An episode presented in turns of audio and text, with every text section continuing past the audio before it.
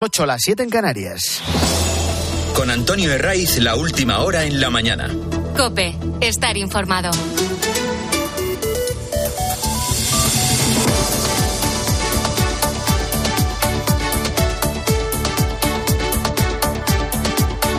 Muy buenos días, eh, nueva hora de la mañana del fin de semana de Cope. Te acompañamos desde las 6 en este domingo, en el que vamos a conocer a Bernard, que es como han llamado a la nueva borrasca que entra por el Golfo de Cádiz. Primero va a dejar fenómenos costeros en esta provincia y en la de Huelva y después va a extender las fuertes rachas de viento y las lluvias al oeste, al centro y a buena parte de la península porque las lluvias van a ser generalizadas.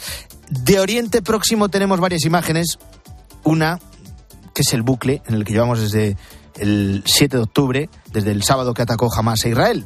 Ejército israelí sigue bombardeando Gaza, también zonas de Cisjordania, lo hemos visto esta madrugada en una mezquita, donde creen que los terroristas de Hamas estaban preparando eh, nuevos ataques contra territorio israelí. Y, luego en territorio israelí también siguen cayendo cohetes enviados desde el lado palestino. En ese punto, otra de las imágenes eh, es la apertura casi fugaz del paso de Rafat entre la frontera entre Gaza y Egipto. Ayer pasaron una veintena de camiones de la Media Luna Roja egipcia, transportaban comida, agua, medicamentos y os espera que lo hagan otros tantos bajo la presión de Naciones Unidas. Esto se permitió coincidiendo con la cumbre celebrada en el Cairo la que participaron una treintena de líderes mundiales y a la que asistió Pedro Sánchez. Cumbre que ha acabado con grandes deseos, sí, pero sin concreción alguna. ¿Quién convocó esa cumbre? Egipto. ¿Y por qué? Pues porque es el país más próximo a la franja de Gaza y por tanto el que, me, el que más se puede ver afectado con la escalada del conflicto. La cumbre no ha servido de nada porque no acudieron, no asistieron ni representantes israelíes ni tampoco cargos relevantes del gobierno de Estados Unidos. Ni siquiera esa reunión acabó con una declaración conjunta. Todo se quedó en buenas intenciones y poco más. No acudió, ya te digo, Joe Biden, que sí ha estado esta semana en Israel, donde, por cierto, todavía no se ha desplazado nuestro presidente, que sí se reunió ayer con el presidente de la Autoridad Nacional Palestina, con Mahmoud Abbas. Todo es cuestión de prioridades. De momento, los terroristas de Hamas siguen reteniendo a más de 200 rehenes, entre ellos el español Iván Yarramendi. Israel asegura que está trabajando para localizarlos y para liberarlos. De momento los terroristas solo han devuelto a esas dos estadounidenses, te lo contábamos eh, este sábado, la madre se llama Judith Ranan, la hija Natalie, que tiene 17 años, y con la madre y con la hija ha hablado el presidente Joe Biden, que han tardado poco, sus asesores, su equipo de marketing, en difundir las imágenes y el sonido de esa charla. Hola, Judith. Hola, señor presidente. Me alegra que estés en casa o no en casa, pero sí fuera. Gracias, muchas gracias. Hola, Natalie. ¿Cómo estás? Que Dios te bendiga. Solo quería agradecerle su labor por Israel. Eso es algo que siempre hemos hecho. Estoy contento de que te hayamos podido sacar. Hemos estado trabajando en ello mucho tiempo. Les vamos a sacar a todos. Si Dios quiere. Bueno, pues entre las derivadas de este conflicto, en España, cuidado con el odio antisemita que está intentando sembrar una parte de la izquierda y que está cuajando. Lo hemos visto esta semana en Melilla con el ataque a una sinagoga en el que tuvo que emplearse a fondo la policía. Lo hemos comprobado también en situaciones como la que ha vivido el jugador del Granada, el israelí Wisman, que no viajó con su equipo a Pamplona porque no se podía garantizar su seguridad. Y luego hay unas imágenes de este mismo sábado que nos recuerdan parte de lo que hicieron los nazis a partir de 1933. Digo solo en parte porque el final de lo que hicieron ya lo conocemos todos. Pero lo primero que se dedicaban los nazis era a señalar a los judíos. Pues mira, esto ha ocurrido, se ha vivido en el centro de Barcelona este sábado. Un grupo de radicales pro-palestinos se coloca frente a un hotel. No eligen un hotel cualquiera. Ese establecimiento lo adquirió hace unos años un grupo israelí. Por eso te digo que no es casual. Allí, en ese hotel, pusieron dos escaleras, dos radicales se subieron al balcón, arrancaron algunas de las banderas que tenían y colocaron un par de banderas palestinas. Alguna más, yo creo. Eh, todo mientras cantaban proclamas contra Israel.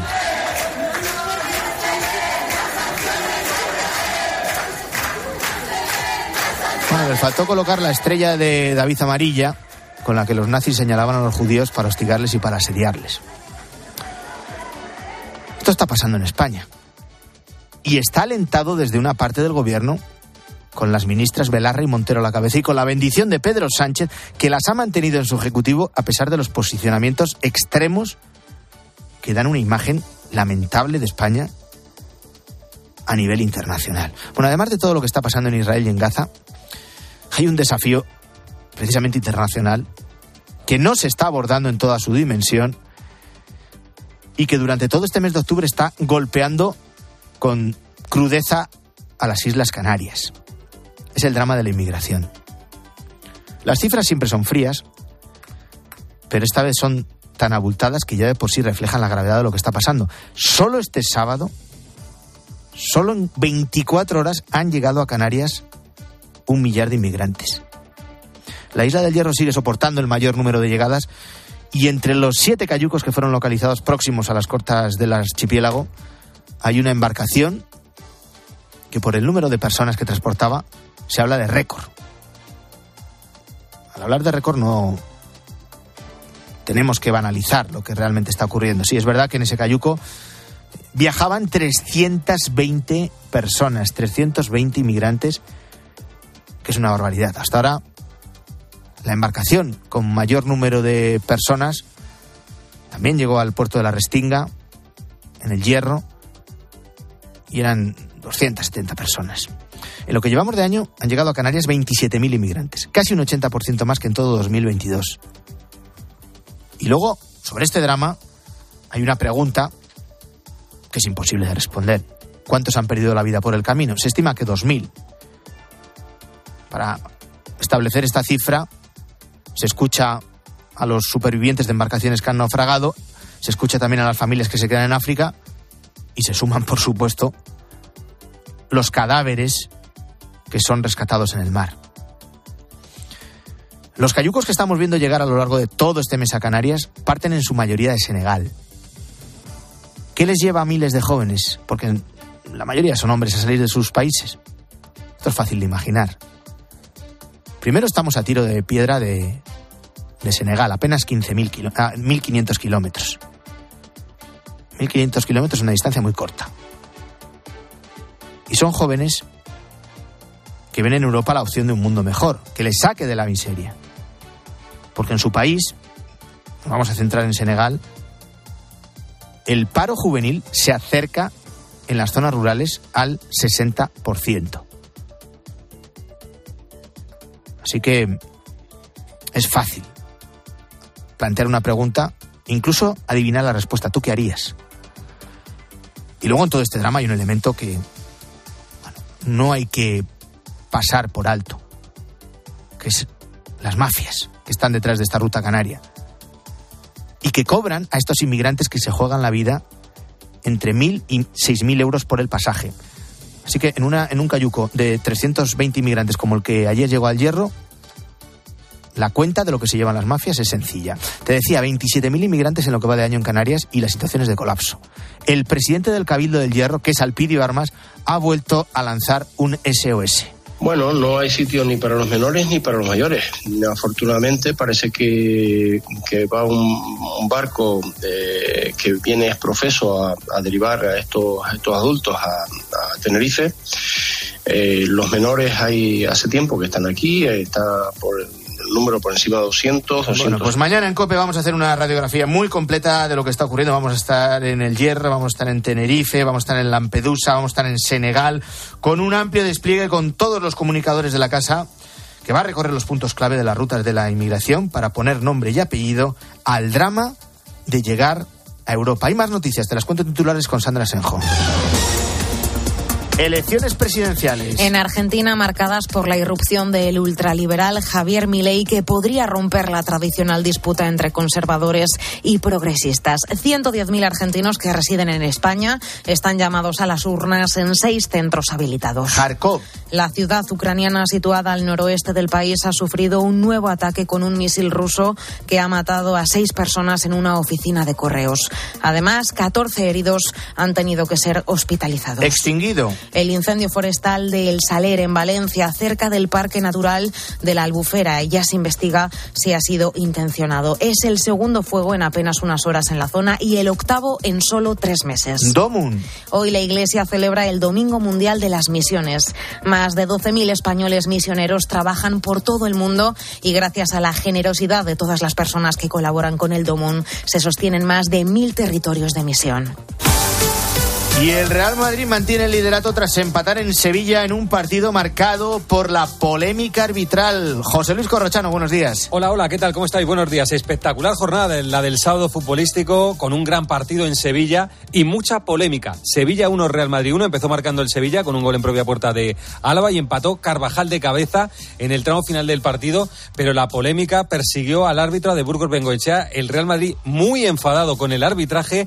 Carlo Ancelotti llegó a decir que si decía lo que pensaba del arbitraje le caerían varios partidos. Este empate y la victoria del Atlético en Vigo, que ganó 3-0 al Celta con tres goles de Griezmann, colocan al Atlético de Madrid con 22 puntos a tres del conjunto blanco y un partido menos. Es decir, que está muy igualado, muy igualado el campeonato. Además, hay que decir que en el resto de la jornada la Real Sociedad le ganó 1-0 al Mallorca, el Betis empató a 1 con el Getafe y para hoy el partido más destacado es el de las 9 de la noche entre el Barcelona y el Athletic de Bilbao. Después de la asamblea, con éxito para Laporta, se aprobaron todos los puntos que llevaba a la asamblea Laporta. A las 9 de la noche, hora española, hay un gran premio de Fórmula 1, el Gran Premio de Estados Unidos. Después de la carrera al sprint que ganó Verstappen, hoy a las 9 sale primero Leclerc, cuarto Carlos Sainz, decimoséptimo Fernando Alonso. La mañana. Con Antonio Herraiz. Cope, estar informado. Expósito va más allá de la noticia. Quiero hablarte hoy de un tema que puede provocar que te empieces a rascar, que te mires los brazos o las piernas, que empieces a revisar tu colchón, tu maleta. Las chinches poco a poco van apareciendo en diferentes puntos de España. Y es la voz que te explica todo lo que pasa. Andrea se las trajo de un viaje a Mallorca que hizo este verano. A la vuelta contó que empezó a notarse picaduras que le provocaban muchísima urticaria. Yo llegué a irme a dormir al suelo del salón de la desesperación. Escucha a Ángel Expósito. De lunes a viernes, desde las 7 de la tarde, en la linterna de Cope. Antonio Herray. La mañana. Cope, estar informado.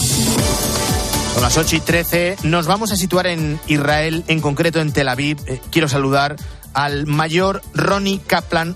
Ronnie Kaplan nació en Uruguay. Con 20 años se trasladó a Israel. En 2006 se enroló en las fuerzas de defensa israelíes. Ha sido soldado profesional. Y ahora mismo es un reservista que ejerce de portavoz del ejército de Israel y yo lo agradezco que esté en la mañana del fin de semana de COPE. Ronnie Kaplan, ¿qué tal? Buenos días. Hola, buenos días, ¿cómo estás, Antonio? Bueno, lo primero, usted está ahora mismo en, en Tel Aviv. Eh, ¿Cómo han transcurrido las últimas horas? Eh, ayer sábado se cumplieron dos semanas del ataque de Hamas. Seguimos recibiendo vídeos de bombardeos, eh, frustrados por ese sistema de defensa aéreo de Israel. Eh, sigue la tensión en la capital, ¿no? Sí, efectivamente. Este, yo vuelvo ahora recién de la parte del sur, de la eh, aledaña a la franja de Gaza. Siguen los bombardeos eh, hacia el lado israelí, mientras nosotros estamos intentando de, trabajar con tres esfuerzos centrales. El primer esfuerzo, eh, que es espe- espe- específicamente el ejército israelí, es desmantelar eh, la infraestructura militar y gubernamental del Hamas en la franja para eliminar el riesgo de Israel. El segundo esfuerzo es el esfuerzo de saber el paradero de nuestros más de, de- nuestros en este momento 201 secuestrados cuando el día 7 de octubre jamás se los llevó en realidad a sus casas aquí en Israel. Y el tercer esfuerzo es el esfuerzo eh, junto con la comunidad internacional y más que nada el Ministerio de Defensa, no tanto nosotros como ejército, sino que el Ministerio de Defensa israelí es la parte de intentar hacer una separación entre lo que son los terroristas en la franja de Gaza y los civiles que están empezando a recibir ayuda humanitaria eh, y básicamente eh, ya han entrado camiones por la zona de Rafa. Esos son los tres esfuerzos centrales y repito, nosotros como ejército estamos haciendo todo lo que está dentro de nuestras posibilidades para desmantelar el Hamas, maximizando, maximizando daño a terroristas e infraestructuras, minimizando daños a civiles y bienes, y bienes civiles también, Antonio. Eh, por ir desgranando, en ese segundo esfuerzo eh, al que hacía referencia, este viernes jamás el grupo terrorista anunciaba la liberación de dos rehenes estadounidenses por motivos humanitarios, nos dijeron, que no deja de ser una gran contradicción en un grupo que asesinó y violó a cientos de personas en esa agresión sin precedentes el sábado 7 eh, de octubre. Se estima, lo decía, que aún quedan eh, por encima de los 200 rehenes en manos del grupo terrorista. ¿Qué se sabe eh, de ellos? Y, y si la liberación de esa madre y esa hija abre la puerta a la esperanza de nuevas liberaciones o es una esperanza falsa. Bueno, yo creo que por un lado, si los liberaron por fines humanitarios, está la pregunta de por qué no le permiten a la Cruz Roja Internacional ver al resto de los rehenes por un lado y por otro lado, este, ¿por qué no liberan los otros 201 rehenes? ¿Será que no tienen problemas humanitarios los otros rehenes? Cosa que sería bastante rara. Lo que te puedo decir es que el esfuerzo por liberarlos es una prioridad nacional de primerísimo, o sea, una prioridad nacional realmente que puedan volver a sus familias. Montamos hace unos días un centro nacional de inteligencia para concentrar y para gestionar toda la información posible que está disponible y la que se va recabando respecto al paradero de los secuestrados decirte que por demás está decir que tomar rehenes para mujeres, a niños, ancianos es una barbaridad.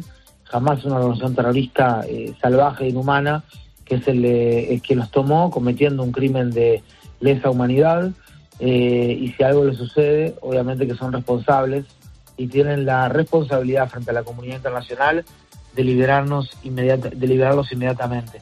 Más que eso, con respecto a su paradero, no puedo mucho comentar, ya que en este caso su situación es más importante que la libertad de información con respecto a ellos. Entendemos. Bueno, otro de los aspectos que, mencionaba de esos esfuerzos, eh, las víctimas de este conflicto se cuentan por, eh, por millares, muchos civiles incluidos. Aquí encontramos acusaciones eh, cruzadas de violar el derecho internacional. ¿Cómo está evitando el ejército de Israel minimizar esas bajas civiles en Gaza? Bueno, primero que nada, hace más de una semana estamos solicitando a la población civil en el norte de la franja que se evacúen hacia el sur porque esa es una zona de combate. Lo hacemos a través de volanteos, o sea, mandamos panfletos desde el aire, también eh, llamadas telefónicas, eh, eh, lo avisamos también por redes sociales y por radio, solicitando que efectivamente se vayan al sur porque eso va a ser una zona de combate. Por otro lado, el portavoz del Ministerio de Interior de Hamas le solicitó a la gente que no se vaya de ese lugar donde nosotros le pedimos que se vaya. Nosotros le decimos es un lugar peligroso, mientras que este eh, ellos dicen urgimos a, estoy traduciendo, ¿no? Del árabe, urgimos a, eh, a las personas de, eh, de, la de la nación árabe e islámica quedarse en el área, en el área para disminuir, para reducir la intensidad de la guerra y los ataques. O sea, lo que estamos viendo acá a las claras es que mientras Israel está utilizando su ejército para defender a su población civil en Israel e intentar de minimizar a esa población civil en la franja de Gaza, el Hamas por un lado lanza estos cohetes intentando atacar a civiles en Israel y por otro lado utilizando a sus propios civiles como escudos humanos, eh, lo que es un doble crimen de guerra. Pero concretamente ya más de 700.000 palestinos de la zona del norte de la franja ya se fueron para la zona del sur, a una zona que se llama Al-Mawasi o más al sur aún, está al sur, como te digo, del Wadi Gaza, del Valle de Gaza, mientras que otros 350.000 quedan allí en esa zona y estamos instándolos a hacerlo de cualquier manera. Eso es una cosa. Esa es una, razón principal, esa es una razón principal por la que eh, la incursión eh, terrestre, la ofensiva, no se haya amplificado de manera inmediata, de manera inminente. Sí, es también una razón. O sea, nosotros luchamos según el derecho internacional. Es decir, eh, si bien no es fácil, y pueden haber también errores, porque no es algo que sea un, librito, es una guerra, es algo complicado. Estamos plenamente comprometidos con el derecho internacional y guiamos nuestras operaciones militares de acuerdo a él. Cada uno de nuestros ataques están dirigidos contra objetivos militares eh, y, realizamos enormes, pero enormes esfuerzos a fin de minimizar el daño a civiles y a civiles. Mientras que, como te decía, el Hamas comete un doble crimen de guerra al atacar indiscriminadamente a los civiles israelíes, mientras utiliza a los civiles de la franja de Gaza como escudos humanos. Este, lo que sí hay que tener en cuenta, Antonio, es que los objetivos, los, los objetivos civiles, es decir, un target, un objetivo civil según el derecho internacional, puede constituir un objetivo militar legítimo cuando son utilizados por terroristas con fines militares. Y eso es lo que vemos muchas veces, pero no tenés otra, porque tenés un grupo terrorista que está esparcido y está distribuido a lo largo de ancho de la franja, como lo es el Hamas a lo largo de seis años que lo ha hecho, no tenés otra y este, por eso lo que queremos hacer es como generar dos zonas. La zona del sur, que es una zona con este, ayuda humanitaria, ayuda humanitaria que llegue solamente a los civiles y que no llegue al Hamas, no esa cosa que tampoco entren armas para el Hamas por intermedio de estos camiones, eso es una, un mecanismo que hay que chequear constantemente y un protocolo que hay que chequear y que hay que tener gente en terreno. Pero por otro lado también, este, como te digo, dejar la zona del norte como una zona de combate, donde allí vamos a llegar cuerpo a cuerpo con Hamas en sus túneles, por más que tengan mejores posiciones, por más que conozcan mejor el terreno, es la única que nos queda para restaurar la seguridad de nuestra población aquí en Israel, Antonio. Y esto habría que añadir una cuestión más, eh, que no es nueva tampoco y que jamás está dispuesta a utilizar a, su pueblo, a sus ciudadanos, a palestinos que no tienen nada que ver con el grupo terrorista como escudos humanos. E, efectivamente, al tiempo de que tienen la esperanza de que el Hezbollah en el sur del Líbano y que algunos asociados al Hamas en la zona de Judea y Samaria o Cisjordania eh, también ingresen en este círculo de guerra y así nos arrastren a todos a una guerra regional, cosa que Israel en este momento está conteniendo, a pesar de que está recibiendo ataques principalmente del Hezbollah en el sur del Líbano, Antonio. Estamos hablando con el portavoz de las Fuerzas de Defensa de Israel, con el mayor Kaplan, y, yo no, eh, no me gustaría despedirle eh, eh, sin preguntarle por una cuestión que se preguntan también muchos de los que nos están escuchando a esta hora en, en, España, y es por esos errores en la inteligencia israelí que permitieron ese ataque sin precedente hace justo dos semanas. Sí, la verdad que fue un error garrafal, diría yo, uno de los peores errores de la historia de la inteligencia israelí, de la inteligencia militar y los servicios de inteligencia en general y también de la defensa en general. Nosotros, como te digo, yo el día 7 de el sábado 7 estaba todavía en casa de civil y nosotros venimos para situaciones de emergencia, esta es por lejos la situación de emergencia más compleja que me ha tocado vivir en los últimos 18 años, que de una manera u otra estoy eh, relacionado, involucrado en el ejército aquí, en las fuerzas de defensa de Israel. Lo que te puedo decir es que entre lo que sucedió y lo que debería haber sucedido hay una enorme distancia, una enorme grieta, pero que las lecciones aprendidas ya vendrán en el momento que haya una comisión investigadora independiente, imparcial. En este momento estamos 100% concentrados en, repito, luchar en lo que va a pasar el día de mañana, en una quizás eh, inminente eh, incursión por tierra en la franja de Gaza, mientras todo lo que pasó en el pasado y todo lo que tenemos para aprender, lo vamos a aprender. Eh, ya los propios generales han eh, tomado eh, parte de la responsabilidad sobre este caso de una forma sumamente responsable, valga la redundancia, y en eso estamos, pero como te digo, estamos 100% centrados en el esfuerzo de la guerra en este momento para desmantelar al Hamas. Evidentemente, ahora no es el momento de exigir responsabilidades, eh, pero habrá que hacerlo eh, cuando pase todo esto. Bueno, pues es la última hora sobre el conflicto en Oriente Medio. Lo acaba de explicar el mayor Ronnie Kaplan, que es el portavoz de las Fuerzas de Defensa en Israel, al que yo le agradezco mucho que haya estado con nosotros en la mañana del fin de semana de COPE. Un fuerte abrazo. Un abrazo, Antonio, y sigue informando también eh, de forma oficial en nuestra cuenta de Twitter, arroba Capitán Kaplan Caplan va con K y Capitán con C. Gracias. Lo anotamos. Gracias. Chao, chao. Bueno, pues después de conocer sobre el terreno, vamos con otras cuestiones de los eh, periódicos de este domingo. Guillermo Vila, buenos días de nuevo. Hola Antonio, ¿qué tal? Mañana lunes se cumplen tres meses de las elecciones del 23 de julio y en este tiempo nos ha dado pues espacio a una investidura fallida y a otra que no acaba de arrancar. Sí, han sido, según titula Lucía Méndez su crónica del mundo, tres meses de política inútil.